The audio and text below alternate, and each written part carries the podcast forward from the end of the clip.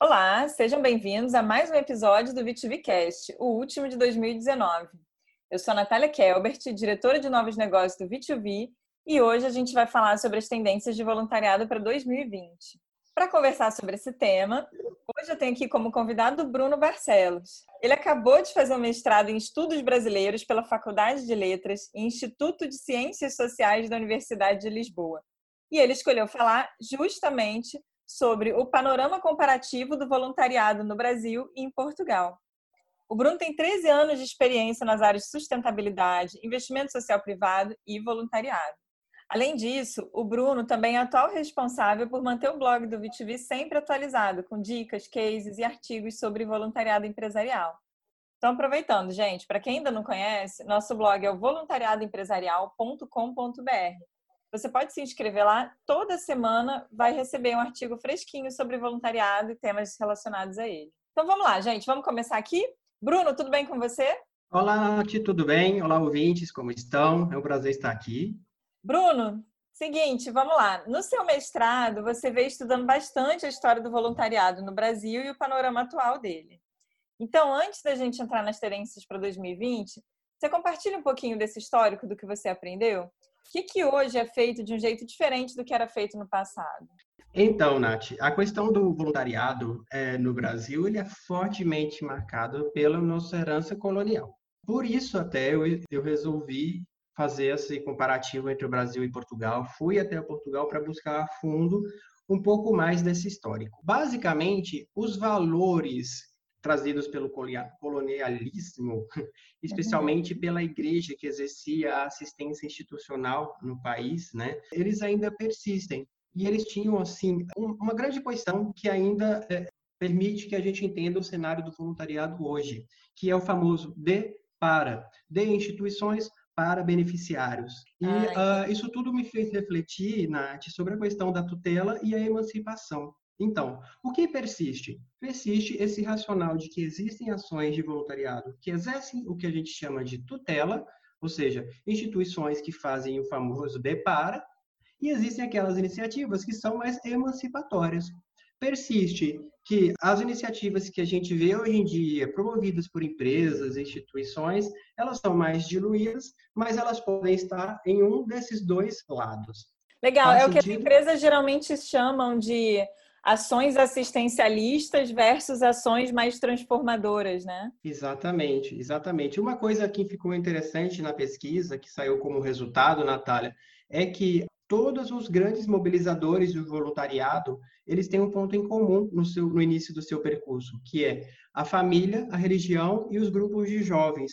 Isso significa que os laços mais íntimos são aqueles que formam as pessoas para fazer o voluntariado, tanto aqui quanto em Portugal, tanto no passado quanto no presente. Então, mudando um pouco a quantidade dos atores envolvidos, surge né, no decorrer da história o que a gente chama de voluntariado, porque uh, esse, ele não era conhecido, a entreajuda, né, como se costumava dizer, não era conhecida como esse nome. A solidariedade ou o voluntariado informal sempre existiu e sempre vai existir. O que é novo para a gente, entre aspas, né, porque isso já vem de algumas décadas, é a questão do investimento social privado, o voluntariado que se liga ao investimento social promovido por instituições privadas que tentam fazer desse voluntariado um projeto mais emancipatório e transformador.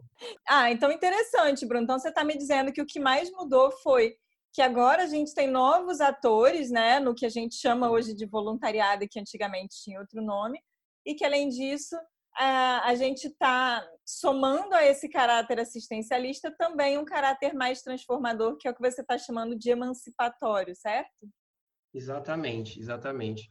Existe uma, uma, uma divisão né, do que é chamado de voluntariado formal, do voluntariado informal. Uhum. E o uhum. voluntariado formal, ele tem sido essa força institucional, através do investimento social privado, de outras tecnologias sociais, que buscam né, é, pensar e agir em prol dessa tal de transformação ou emancipação. Uhum. Mas o mais curioso é que o grande volume de entreajuda, de ações, está justamente no que a gente chama de iniciativas informais, que é aquilo que a gente faz no dia a dia e uh, que mobilize e movimenta as pessoas com seus vizinhos e comunidades parceiras no dia a dia. Legal. Você sabe que no V2V a gente percebe muito isso. Tem muitos clientes nossos que usam as plataformas de voluntariado, né, os seus portais de voluntariado, para registrar ali não só as ações corporativas que a empresa está promovendo, mas também tem um espaço para que os colaboradores tragam as iniciativas deles. E aí, uhum. quando a gente criou esse espaço na plataforma, a gente esperava que fosse aparecer muita coisa do tipo: ah, tem uma ONG aqui na minha rua que eu sempre ajudo, vamos organizar uma festa junina nessa organização e tal. De fato, apareceu muita coisa nesse sentido, mas também apareceu muita iniciativa dos próprios colaboradores sem estar ligada a nenhuma organização. É, por exemplo, tem um cliente nosso que tinha muitos animais ali, muitos cachorros e gatos, né, que ficavam perambulando pelas instalações da empresa e um grupo de colaboradores se organizou, através até do portal do voluntário, mas se organizou para dar assistência a esses animais, né, tratamento veterinário e encaminhar eles para adoção. Ou seja, é uma iniciativa, uma proatividade mesmo, né? Que, que uhum. não surge necessariamente desse de para de eu preciso trabalhar para uma organização necessariamente. Eu achei Exato. isso bem legal quando eu vi acontecendo. Olha, Nath, isso é uma grande sacada, né? Porque você, se você também até pensar o próprio nome do V2V, voluntário para voluntário, voluntário em relação com o uhum. voluntário, né? A empresa que aprende a colocar as pessoas em contato uh, ela está fazendo um grande favor para a emancipação dos próprios uh, voluntários e das suas comunidades nas quais eles se inserem. Que legal. É interessante, né? A gente fala muito de protagonismo, mas eu nunca tinha pensado nessa palavra de emancipação. Ela é muito forte, né? Exato. É, é, bem interessante. Mas legal, agora vem cá, falando do futuro. Como especialista nessa área de voluntariado, o que, que você percebe que vem mudando, né? A gente já falou um pouquinho disso, mas assim, de tendência tanto para 2020 quanto para os próximos anos, que, que você imagina aí que está que, que uhum. Tá para chegar? Ô, ô, Nath, em relação a áreas né, de atuação do voluntariado, eu posso dizer uh, que algumas áreas persistem. Persistem porque justamente não foram solucionadas ou que são temas prementes para o nosso momento atual. A primeira delas é a educação. Né? Uhum. O voluntariado já vem atuando em educação, o investimento social públicas, uh, com os olhos para essa vertente, né? E ela continua sendo uma prioridade. Então, o importante de pensar nessas tendências que são também as necessidades passadas, presentes e continuam a ser futuras, é pensar o que, que eu tenho feito que gerou transformação e por que não gerou daquilo que eu fiz? E o que, que eu posso modificar. Então, eu acho que uma tendência para 2020 e para frente é olhar para aquilo que tem sido feito e fazer uma avaliação e refazer de uma forma diferente, porque provavelmente eu não estou alcançando os resultados. Tem uma, um tema chamado educação financeira também, e o empreendedorismo, nesse momento social e econômico de crises e etc., em que o voluntário pode ser, na sua comunidade, no seu âmbito de atuação, um grande diferencial principalmente porque a gente está conversando aqui uh, com empresas que promovem o voluntariado e a gente sabe que tem ali um grande capital cultural dentro dos seus grupos de colaboradores e educação financeira, educação e empreendedorismo são temas que vêm estão e persistem para 2020 e para frente. Além disso, agora são temas que apareceram já na minha pesquisa, justamente o meio ambiente, mas o meio ambiente também não é novidade, mas ele pensado não mais na linguagem de sustentabilidade, ou seja, de prevenir, mas de recuperar, uma cultura de regeneração. O meio ambiente nunca apareceu como uma, uma, uma urgência tão urgente e vai ser cada vez mais. O interessante do meio ambiente, Nath, é que ele é uma causa que você não cria empatia imediata, porque você sempre acha que tem alguém fazendo. Entendi. Pois é, e ele parece grande demais para eu atuar. E a gente perde um pouco do elo das ações de meio ambiente, que uh, uh, o que eu estou fazendo agora, no meu dia a dia, é uma ação em prol ou contra o meio ambiente e a minha sobrevivência no planeta. Né? Uhum. Também é muito interessante estar lá na Europa e receber o, a informação do tema sobre a migração. Uh, os refugiados, os movimentos entre pessoas é, é, é, pelo mundo, o próprio trânsito dos brasileiros para Portugal, ou seja, a gente está tendo agora um movimento inverso, né? É, daqui para daqui do Brasil para para cidades diversas de Portugal e como que esses países estão recebendo essas pessoas que vão de livre espontânea vontade ou que vão por cenários de crise também. Então, uhum. o voluntariado no cenário de imigração, ele, além de uma tendência, ele é uma urgência. Ele também uh, é uma tendência quando se fala de desenvolvimento local.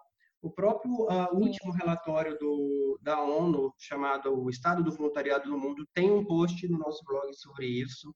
Fala de comunidades resilientes, ou seja, é a força das pessoas na sua localidade que vai fazer a grande diferença para resistir às crises ambientais e sociais que estão por vir. É, e quando a gente fala que estão por vir, porque a gente a, a percebe o movimento macroeconômico indo para esse, esse local tanto no Brasil quanto em outros países do mundo. Também, ainda falando de tendências, iniciativas informais né, é, entre voluntários. A gente estava falando agora um pouco sobre o voluntariado informal, que é aquele feito por pessoas no dia a dia sem o intermédio de uma instituição, né? é, ele tende a crescer, inclusive porque as pessoas estão mais conectadas e vão estar ainda mais conectadas entre si, né? Uhum. É, o tema dos idosos, Nath, a, a, a, isso em Portugal, que já é um país bastante envelhecido, mas o Brasil também, que é um país que tende a, a, a envelhecer, o trabalho com essas pessoas, a, a intergeracionalidade, né, é um tema muito, é um tema que tende a crescer Pois é, uhum. porque é, é, a forma como a gente coloca, Natália, as pessoas mais jovens em contato com os, com os, idosos e faz essa ponte de que um dia, né, na melhor das hipóteses, você vai ser um idoso, né? Uhum. então é importante pensar nisso. Eu queria só fechar em termos de cenário, dizer que para o Brasil, o, o cenário político vai ditar bastante o posicionamento do social. Não sei te dizer qual que é, né? Uhum. Mas que não se perca de vista a palavra emancipatório, né? E eu penso como tendência nesses trabalhos coletivos é, realizados entre empresas, a gente já vinha falando desde meados de 2010, 11, 12, da importância das empresas, Natália, fazerem voluntariado juntas, unirem os seus esforços no mesmo território, sem se sobreporem, porque diante de um cenário que pede cooperação institucional, a gente precisa que as empresas diminuam seu ego institucional e uhum. trabalhem em clusters e em colaboração. Tudo isso, no fundo, vai fazer a gente olhar para o básico, que é entre ajuda, novamente. Que legal. A gente tem a gente tem conversado muito com as empresas sobre isso, sobre fazer, sobre promover ações em parceria com outras empresas também, né? A gente percebe diferentes reações, na verdade. Algumas são mais abertas, outras ficam um pouco mais fechadas, porque cada uma tem sua própria agenda para cumprir, né? E aí uhum. arranjar uma interseção ali que faz sentido para mais de uma já é mais complicado, até em termos de data também, né? Uhum. Bem tecnicamente falando. Mas é uma coisa que a gente percebe que o interesse está crescendo, sim. Uhum. E é bem legal você trazer isso, porque eu concordo com você que parece muito que trabalhando sozinho, a gente sabe disso no voluntariado, né? Que sozinho uhum. a gente não vai tão longe quanto todo mundo junto de maneira coordenada. A gente consegue muito mais se unir forças, né? Exato. A gente precisa voltar para o básico do básico da cooperação, né? Para esse tipo de, de, de, relações em que a, a minha agenda deixa de ser a, a, a captura de pessoas, né? De, de, de temas para que eu cumpra minha própria agenda, mas que eu coloque de fato o foco no resultado que eu pretendo chegar, no, no resultado de transformação. Para isso, para essa junção de recursos e olhares, olhar para o território físico, né, para o espaço, ele pode ser muito útil, porque no mesmo território você vai ter pessoas e empresas diversas atuando e tendo algum tipo de influência. Uhum. Isso aproxima as pessoas e pode ser uma deixa.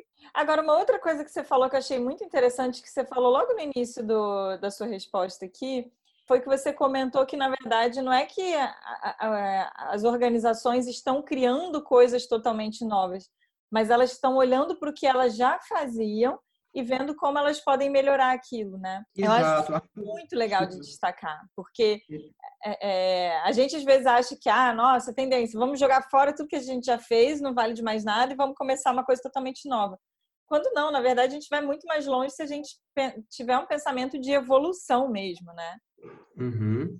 É, o que eu ia dizer é que a cultura da avaliação, das avaliações de impacto, né, que tanto é, estão na moda, inclusive, né, elas precisam e elas têm trazido, né, é, essa informação de que, na verdade, é como se tem feito, né? Como eu posso refazer aquilo que eu já tenho feito para adquirir melhores resultados? Uhum. Então, assim, não é reinventar a roda, porque as temáticas estão aí. Como eu disse, é voltar a olhar para o básico, mas de uma forma diferente. Exato. Pô, bem legal, bem legal. Agora, para a gente fechar a nossa conversa aqui, né? A gente falou um pouco mais teórico aqui sobre as transformações que estão acontecendo tanto no mundo quanto no Brasil, que estão se refletindo no voluntariado. Mas, uh, de exemplo, né, para que ilustram essas tendências aí. Você conhece alguns casos interessantes para compartilhar com a gente? Conheço sim, Nath. Conheço alguns casos e é, eles são como se fossem indicativos né, dessa, dessas tendências. Na minha pesquisa, elas foram trazidas através de relatos de pessoas que eu entrevistei, mas quando você olha para a prática, olha um pouco para o cenário das iniciativas, tanto de ONGs quanto de empresas, você consegue pensar alguns indicativos disso. Por exemplo, em relação ao meio ambiente, né, que foi um dos temas prioritários trazidos na pesquisa e que a gente observa como, como prioridade, né, você tem iniciativas uh, de restituição do cenário ambiental, como, por exemplo, o Projeto Verdejando já vem, já vem fazendo né, nas cidades, promovendo que as pessoas no seu território olhem para as possibilidades de restituição de, uh, de espaços verdes, né? É, uhum. Eu acho muito interessante que se olhe também para o Instituto Chico Mendes de Conservação da Biodiversidade, porque ali você vai ter algumas diretrizes de planos de ação em relação à, à criação de unidades de conservação, né, de proteção ambiental, de monitoramento dessas questões. Então, dá uma olhada também para o que vem sido feito uh, uh, em, na relação com o poder público, né? Ainda que hajam polêmicas, mas eu acho importante que a empresa e as pessoas que queiram fazer alguma coisa olhem é, de fato para os dados, para as ações que já vêm sendo realizadas. Tá? Uhum. A Quebrada Sustentável é um projeto muito legal também que eu achei durante a minha pesquisa, porque ele faz formação continuada de facilitadores ambientais na periferia. E você formando jovens com o objetivo de tornarem facilitadores do tema, você consegue replicar isso independente de onde você esteja, porque na periferia tende a ter uma menor autoestima em relação ao uhum. cuidado com o espaço no qual se vive, né? Tem uh, bastante aí, tem ações relacionadas ao tema da agro, das agroflorestas, da permacultura, ou seja, formas diferentes de lidar com a, com, com a produção do, do, do, alimento relacionado com a floresta, pessoas mesmo e instituições que promovem essas ações e que a empresa, de repente, possa se ligar. Uhum. Eu quero citar também por último, em relação ao tema do meio ambiente ainda, né? A ONG Reviva, responsável por implementar e desenvolver ações com o intuito de gerar água potável, o tema água também é uh, um problema crítico. E, poxa, você tem também aí, em relação aos idosos, né? Uh, você tem X projetos relacionados com, a temática dos idosos, e para esse caso, é importante que você olhe para aqueles idosos que estão justamente na sua, na sua, ao seu redor, né? Que estão no, ao seu uhum. alcance ou estão mesmo junto ou relacionados com seus colaboradores ou seus clientes, etc. Vocês têm família, né? Uhum. Então é importante olhar para os idosos que estão nessa família. Tem aí, o Sistema Voluntário fez um projeto super legal de contação de história para idosos, foi uma ação promovida pelos próprios voluntários. Todo mundo que, que, que está nos ouvindo, eu indico que entre nos portais dos voluntários eh, e busquem por ali, dos clientes do V2V, dos nossos parceiros, e possam olhar por ali quais são as ações que os voluntários estão promovendo. Vocês vão perceber que tem já um cuidado, um olhar grande para a questão dos idosos. A empresa pode justamente fazer essa união desses esforços, fazer levantar a bola dessas ações que estão acontecendo e fazer as pessoas conversarem, né? Uhum. É, exatamente, mas olha que interessante. Você vai achar ali pela internet afora e ao seu redor projetos de idosos que trocam experiências com crianças, animaizinhos que visitam casas de repouso, como o INATA, o Instituto Nacional de Ações e Terapia Assistida por Animais. Então, exemplos então em relação ao tema da migração, né? Você tem aí é, instituições que trabalham com refugiados, a, a DUS, que é uma entidade é, que, que é parceira dos refugiados, na sua reintegração na sociedade, trabalhando com a valorização e inserção socioeconômica e cultural, abraço cultural também, capacitando os refugiados a darem aulas nos seus idiomas, então promovendo que essas pessoas que chegam no, num país diferente possam partilhar a sua cultura, né? E a partir da língua é, se inserir no mercado, né? Então, você vai ter sempre, Nath, exemplos de iniciativas informais, né? Vez por outra, ah, se você não, não as pessoas que não olham para sua própria comunidade né, podem perceber é, essas ações nos jornais, né? A gente está sempre vendo aquela chamada, sei lá, do professor do Amapá que instala uma biblioteca colaborativa numa parada de ônibus, ou o uhum. jovem paraibano faz sucesso transformando pneus velhos em caminhos para animais, né? Então, assim, as pessoas estão fazendo, a gente pode estar de olho nessas iniciativas informais e potencializá-las. Né? Em termos de desenvolvimento territorial, eu sou um pouco suspeito, Natália. É, porque lá no Monte Pio, né, que é a empresa onde eu trabalho, no, em Portugal, a gente está desenvolvendo um projeto de voluntariado totalmente pautado na, na, no olhar territorial, então, onde os comitês fazem planos de ações em conjunto com a comunidade, uhum. a partir das necessidades que eles estão. Mas no Brasil também isso acontece, obviamente, o próprio Itaú tem aí os seus comitês Mobiliza Itaú, que recebem capacitações para ação territorial, e por aí vai. Assim, não faltam exemplos daquilo que, que é indicativo, né, que já vem sendo ações praticadas uhum. é, nas empresas e que apontam para esse cenário. Também. O que você está falando de desenvolvimento territorial é o que algumas pessoas chamam de é, desenvolvimento de comunidades, desenvolvimento local, é a mesma coisa, né? Sim, sim. Acaba sendo quando você uh, uh, coloca todo o seu uh, recurso né, é, social, vamos dizer assim, é, voltado para um território, para um recorte local, né? Mas uhum. acaba sendo a mesma coisa, tá? Entendi, legal, muito legal. E essas ações informais que você citou também estão bem legais. Eu, eu gosto muito de ver essas coisas porque eu acho que tem muito a ver com a questão da emancipação que você falou, né?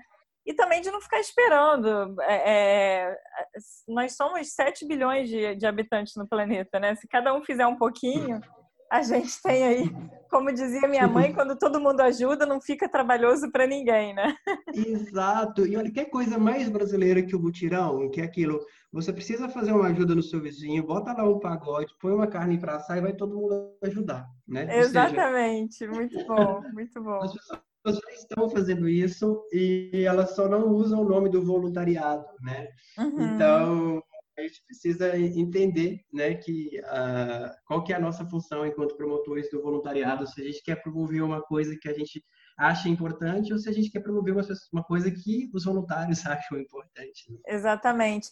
Não, e outro exemplo ali que você deu da quebrada sustentável, eu achei bem legal também, né? Porque além desse ponto que você falou, de que na periferia é, não é tão comum esse, esse olhar né, socioambiental sobre as próprias áreas, tem a questão do orgulho, mas esse nome já é um nome que, que eu achei sensacional. Ele é um nome que traz orgulho para as pessoas, né? É, você traz o nome quebrada para um novo contexto. Eu achei muito interessante também. Exato. Se a gente deixa as pessoas né, trazerem informação né? E a gente olha para essa informação com consideração, né? Sem fazer um olhar que a gente chama de olhar de julgamento, né? Você percebe uhum. que a grande riqueza vem da comunidade, a grande riqueza vem dos voluntários uma empresa que consegue fazer um projeto que amarre todos esses potenciais, ela está só, na verdade, dinamizando uma riqueza que já existe. Bruno, acho que é Oi. isso. A gente já está falando há bastante tempo. Então, assim, uhum. sensacional nossa conversa, adorei. Achei que, que a gente trouxe muita novidade, trouxe um olhar diferente também sobre coisas que a gente estava acostumado a ver sempre do mesmo jeito, né? Então, sua participação foi, foi muito bom, foi muito legal ter você aqui. Te agradeço pra caramba. E queria saber, tem mais alguma coisa que você quer falar para a gente fechar? Alguma consideração final? Uh, eu que agradeço a participação. Eu acho que estou sempre disponível para conversar, seja por qual canal for. Queria só deixar o alerta em relação a tudo que a gente conversou, né? A, a noção de captura, ou seja, as pessoas não estão ali para serem capturadas para o nosso programa de voluntariado.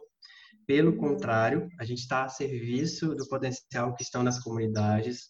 Uh, o alerta de não fazer para, é, e sim fazer com as comunidades e as, e as pessoas beneficiárias, né? É o grande Muito alerta bom. em relação à mudança de, de tutela para emancipação. Lembrarmos que há muita riqueza no terreno, nos territórios, nos locais, não importa, nas entidades, qual que é o, o nome que a gente vai dar, mas que a gente possa abrir os nossos olhos para essa riqueza que tem nos terrenos. Uma pessoa uh, da minha pesquisa me disse que não gosta da palavra ensinar a pescar, porque a gente né, como que eu, voluntário, vou ensinar uma pessoa que está na comunidade, passando uma série de dificuldades, né, vivendo a vida como ela sabe, e eu, do meu conforto, vou ensinar alguma coisa, né?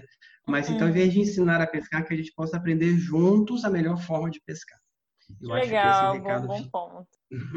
muito bom. Tá bom. Bom, é muito isso. obrigada, Bruno. Muito obrigada. Então, Obrigado. pessoal, a gente está encerrando mais esse podcast. A gente está muito feliz com os resultados, a gente tem um público cada vez maior ouvindo a gente. Então, queria aproveitar para agradecer não só a Bruno, que veio aqui compartilhar todo esse conhecimento com a gente, mas também a quem está ouvindo a gente agora, que afinal são o motivo da gente estar tá aqui, né, Bruno? Exato, é... exato. E quem quiser saber mais um pouquinho sobre o tema ou sobre o próprio V2V, ou quiser tirar alguma dúvida, comentário, sugestão para próximos temas, manda um e-mail para a gente, é contato@v2v.net a gente lê com maior carinho, maior atenção, a gente recebe, tem recebido cada vez mais mensagens aqui, é sempre muito gostoso ouvir a opinião de vocês e ver como é que a gente pode melhorar. É, então, mais uma vez, muito obrigada a todos e até o próximo B2B Cast.